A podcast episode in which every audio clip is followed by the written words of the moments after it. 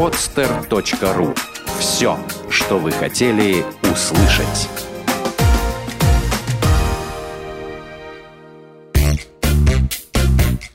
Занимательные крыжики. Бухгалтеры шутят. В кассе минус 100 рублей. Это не описка. И речь идет не о недостаче или хищении наличных денежных средств. А о чем тогда?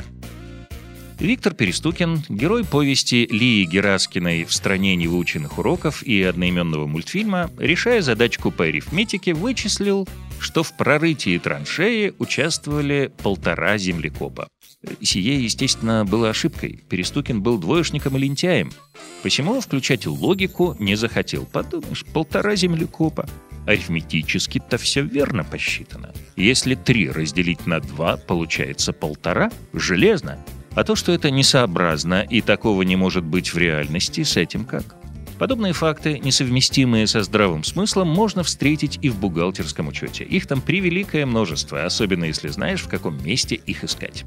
Не будем пока лезть в самые глубинные глубины. Остановимся на более простом и понятном.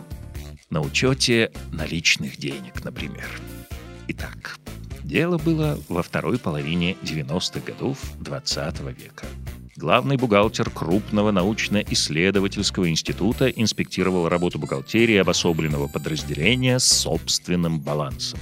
Тогдашний баланс от нынешнего довольно сильно отличался – Смотри инструкцию о порядке заполнения типовых форм годовой бухгалтерской отчетности, утвержденную приказом Минфина Российской Федерации от 19.10.1995 номер 115. Например, в разделе 2 «Пассива» была такая статья «Прочие краткосрочные пассивы, по которой, согласно вышеуказанной инструкции, показывались суммы краткосрочных пассивов, не нашедшие отражения по другим статьям раздела 2 «Пассива баланса».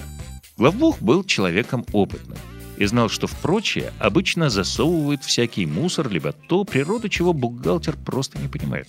Поэтому, заметив сумму в 10 миллионов рублей в составе прочих пассивов, не пугайтесь, это было до проведения деноминации в 1998 году, он, естественно, задал бухгалтеру резонный вопрос. «А что у вас числится по данной статье?» «Ну, — отвечает, не моргнув глазом бухгалтер, — тут у меня кредитовая сальдо по кассе». «Что-что?» — переспросил главбух. Он решил, что ослышался.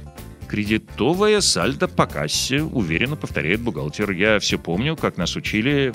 Дебетовые остатки по счетам отражаются в активе баланса, э, кредитовые — в пассиве, а поскольку по другим э, строкам пассива остаток по кассе отразить нельзя, я и отразила его по этой строке». Главбух, не выходя из ступора, интересуется. Эм, «А как у вас получился кредитовый остаток?» «По кассовой книге», — отвечает бухгалтер. «Вот смотрите». По состоянию на начало 30 июня кредитовый остаток по кассе составил 5 миллионов рублей, по чеку из банка получено 200 миллионов рублей, возвращено в кассу под отчетными лицами 3 миллиона рублей, на сумму 198 миллионов рублей выдана зарплата, 10 миллионов рублей на расходы по командировкам, итого сальдо по кредиту на конец дня 10 миллионов рублей, все правильно.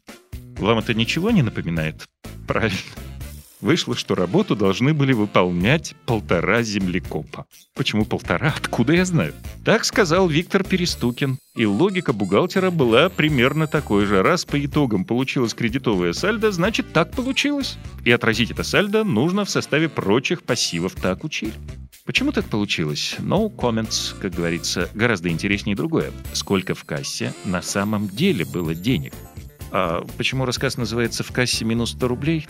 Да просто так звучит красивее. Автор этого текста – Кирилл Пляс. Делитесь и вы вашими историями на сайте петербургского правового портала ppt.ru. Лучшие истории будут озвучены. Сделано на podster.ru Скачать другие выпуски подкаста вы можете на podster.ru